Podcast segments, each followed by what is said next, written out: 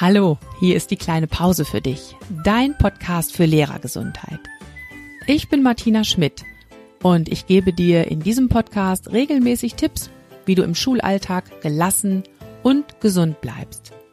Du bekommst jede Menge Anregungen, wie du Stress abbauen und neue Energie tanken kannst, damit du dich so richtig wohlfühlst in deiner Haut und das nicht nur in den Ferien.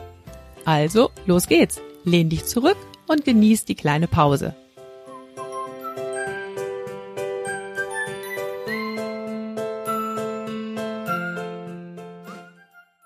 Ja, hallo und herzlich willkommen. Ich freue mich, dass du heute wieder zuhörst. Und vielleicht bist du ja auch ganz neu dabei. Dann empfehle ich dir auf jeden Fall mal in die Podcast-Folgen 1 und 2 reinzuhören, weil da erzähle ich dir nämlich, wer ich eigentlich bin und warum ich diesen Podcast mache. In der letzten Folge ging es ja um das Thema Kranksein. Wie verhältst du dich, wenn du krank bist?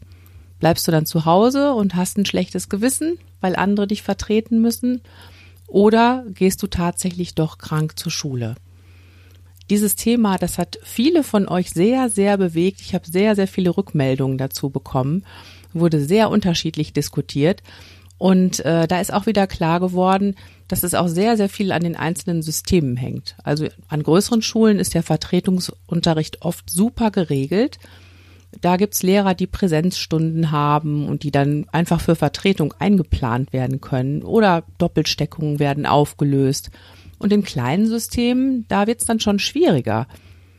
Ja, und heute geht's aber um die andere Seite der Medaille. Da geht's nämlich um die, die dann in der Schule sind und Vertretungsunterricht geben dürfen. Mehr oder weniger freiwillig eben. Ja, mehr oder weniger freiwillig, denn ganz ehrlich, so richtig toll findet es ja keiner von uns, ne? Du kommst morgens in die Schule und du hast deinen Unterricht schön geplant und dann heißt es im Lehrerzimmer auf einmal, nee, du ähm, Kollegin XY, die ist heute krank und es gilt der Vertretungsplan. Das heißt dann für dich, statt Kunstunterricht in Klasse 3 machst du heute bitte eine Doppelstunde in Klasse 1. Uff. Ja. So, und dann komme ich jetzt hier im Podcast um die Ecke mit dieser Folge Vertretungsunterricht leicht gemacht oder leichter gemacht. Und du denkst, na toll, wie soll das denn bitte gehen? Was soll denn daran leicht sein?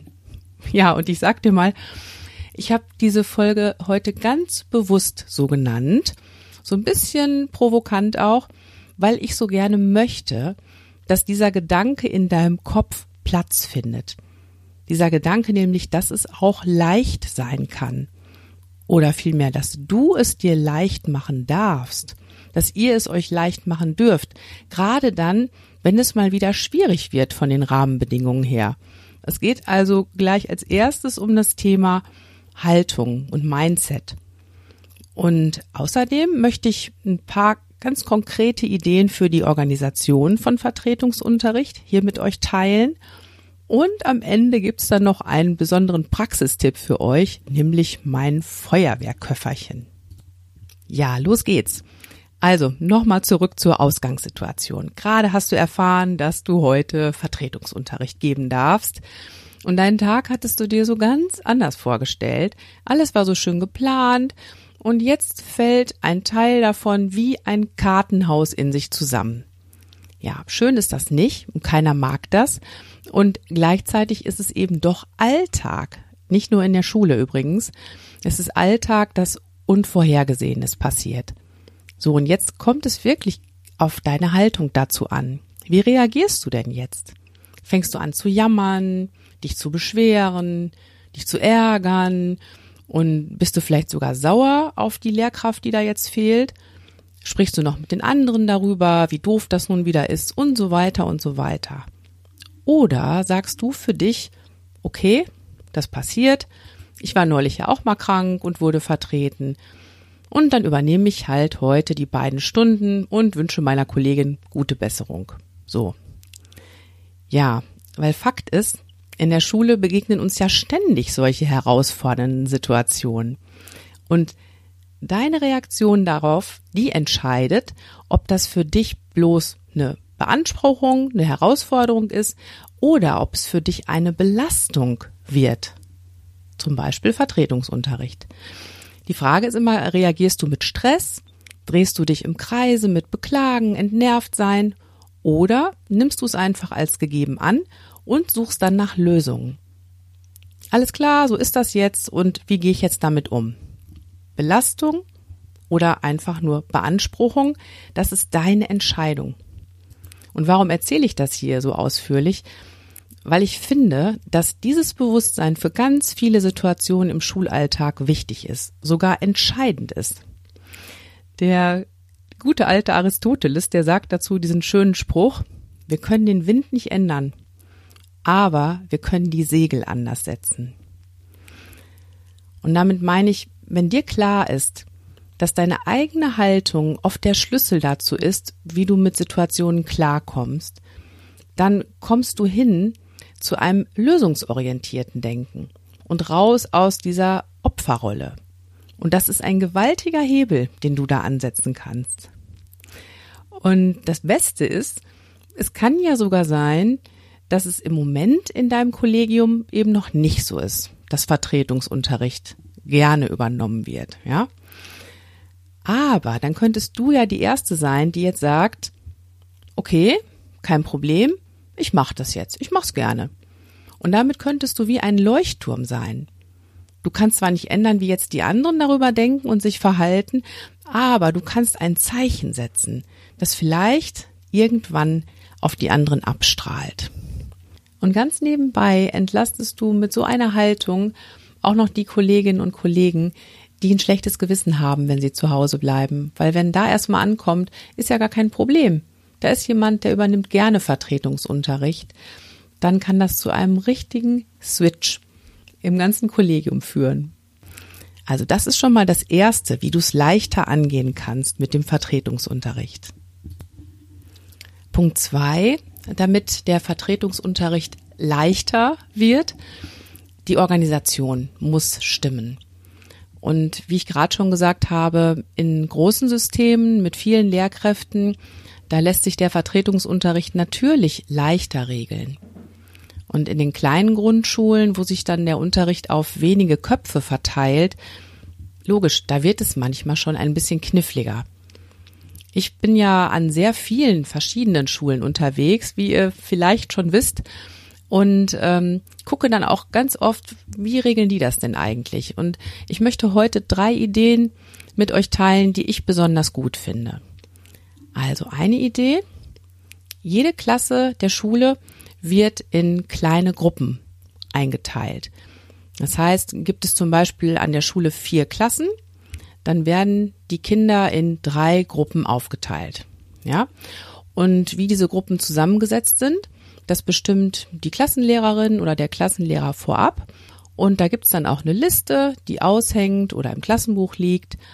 Und wenn dann die Klassenlehrerin oder der Klassenlehrer einer Klasse ausfällt und vertreten werden muss, dann wird diese Klasse in Gruppen auf die restlichen Klassen verteilt.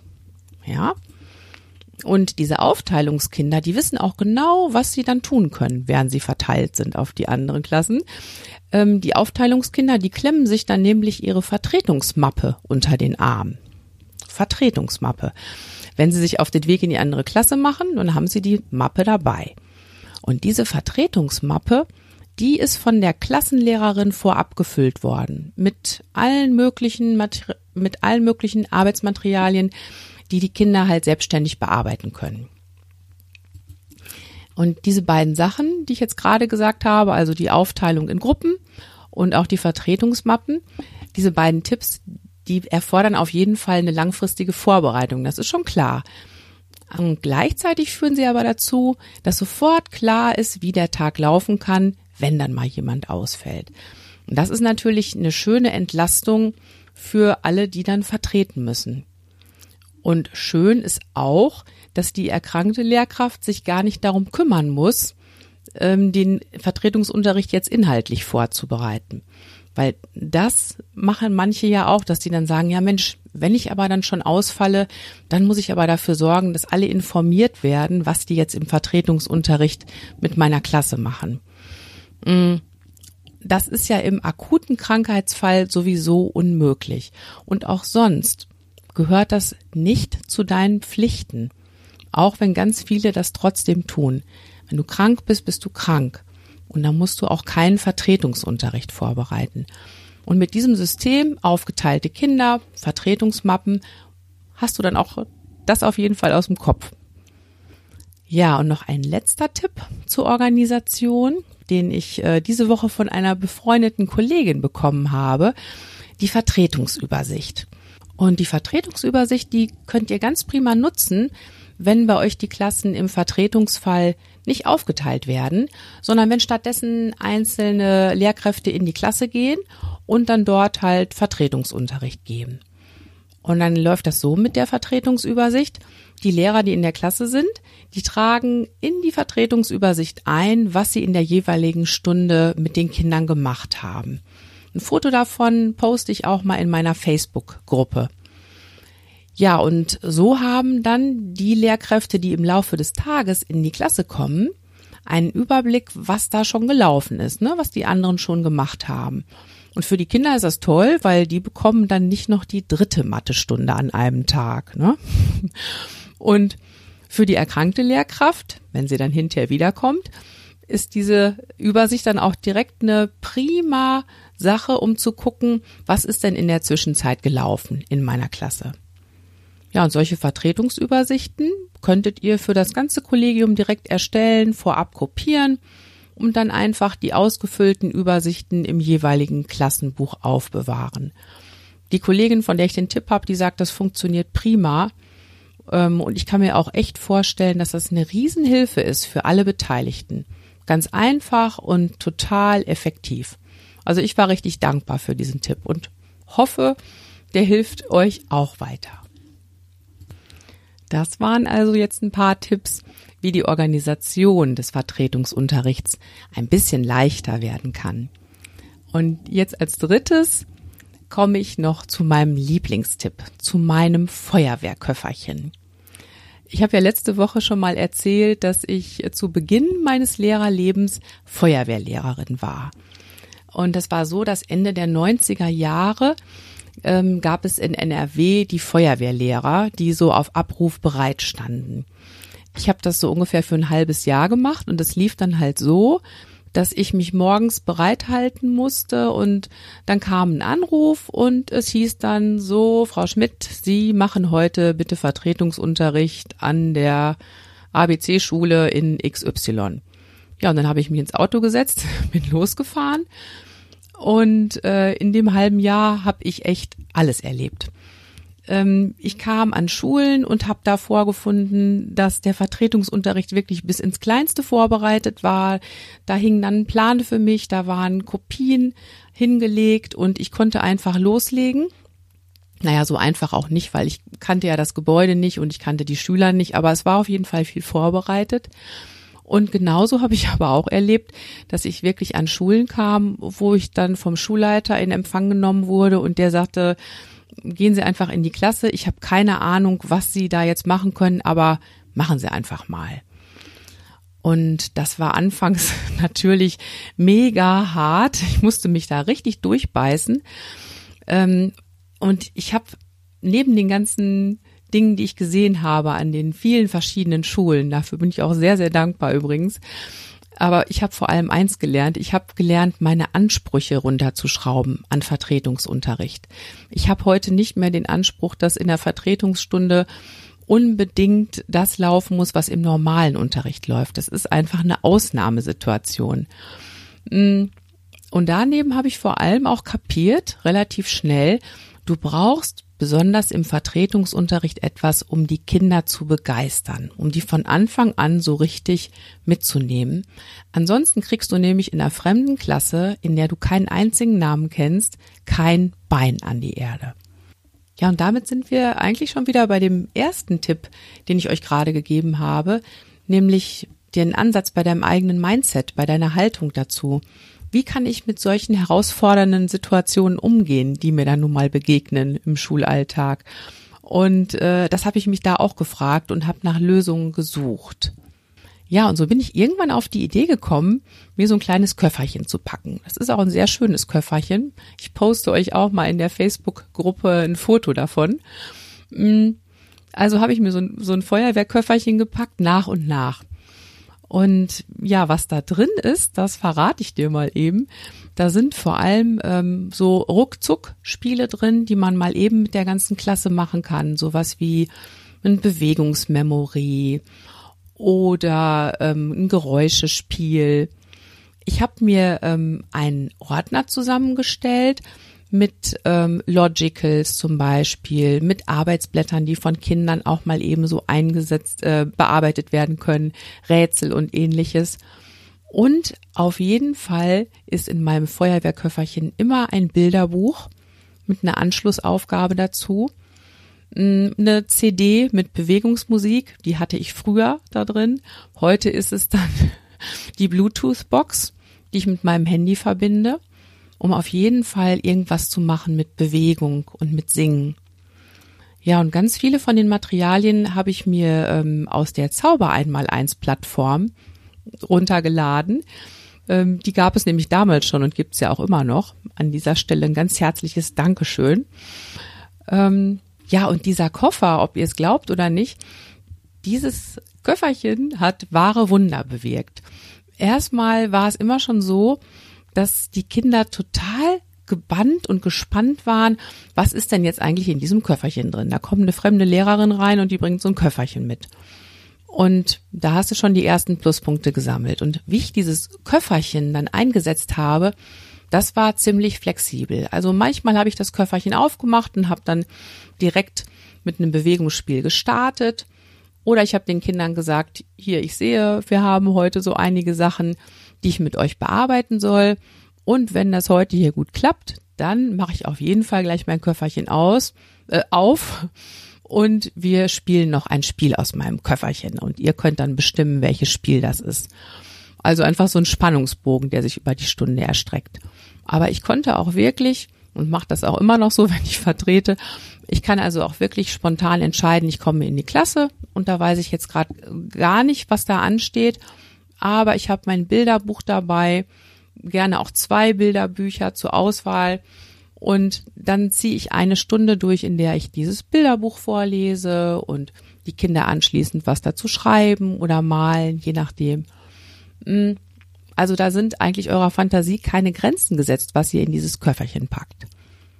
Ja, und ihr merkt schon, wenn ich so über Vertretungsunterricht rede, ich habe tatsächlich im Laufe der Jahre für mich entdeckt, mir macht es tatsächlich Spaß, Vertretungsunterricht zu geben, weil ich da einfach die Möglichkeit habe, eine Lerngruppe kennenzulernen, die ich vielleicht vorher noch nicht hatte und mit denen auch was auszuprobieren, was ich im normalen Unterricht auch nicht machen würde. Also auch das ist im Vertretungsunterricht möglich. Vielleicht nicht in jeder einzelnen Stunde, die du vertreten musst, aber so ab und zu. Und das können tatsächlich echte Sternstunden sein, sowohl für dich als auch für die Kinder in der Klasse. Probier's doch einfach mal aus. Ja, das waren also meine Erfahrungen mit Vertretungsunterricht und meine Ideen dazu, wie es ein bisschen leichter gehen kann. Und wie immer bin ich natürlich gespannt, auch von dir zu hören. Was machst du so für Erfahrungen, wenn du Vertretungsunterricht gibst? Oder wie ist das an deiner Schule geregelt und organisiert? Vielleicht hast du ja noch viel, viel bessere Ideen. Bitte schreib mir dazu, komm in die Facebook-Gruppe, werde ich dir in den Show Notes verlinken, damit wir uns über solche Ideen austauschen können. Das macht uns allen nämlich das Lehrerleben ein bisschen leichter. Ja, und wenn dir der Podcast heute gefallen hat, dann abonniere ihn doch, damit du keine Folge mehr verpasst. Und außerdem freue ich mich, wenn du den Podcast mit anderen Lehrern teilst, für die die Ideen auch nützlich sein können. Und wenn du dir meine persönliche Unterstützung wünschst, um mit den täglichen Herausforderungen besser klarzukommen, wenn du auch gelassener durch den Schulalltag gehen möchtest, dann verabrede dich gerne mit mir zu einem kostenlosen Kennenlerngespräch. Du kannst dann in aller Ruhe überlegen und herausfinden, ob ich die Richtige bin, um dich auf deinem Weg in ein leichteres Lehrerleben zu begleiten. Schreib mir einfach eine Mail an martina@diekleinepause.de. Ich freue mich auf dich. Und hier noch ein kleiner Ausblick auf die nächste Folge. Da gibt's nämlich ein Interview mit Inka Schmidtchen. Sie ist Justiziarin im Verband Bildung und Erziehung und mit ihr habe ich über das Thema Mobbing gegen Lehrkräfte gesprochen. Sie teilt ganz viele Erfahrungen aus ihrer täglichen Beratungsarbeit und erzählt, wo du Unterstützung bekommen kannst, wenn du selbst Mobbing-Erfahrungen machst oder gemacht hast oder wenn du einfach wissen möchtest, was kann ich denn präventiv tun? Also ein Gespräch mit ganz, ganz vielen wertvollen Informationen. Ich hoffe, dass du nächste Woche auch wieder dabei bist und zuhörst. Und bis dahin bleib gesund und denk immer dran. Schultern runter, lächeln, atmen. Deine Martina.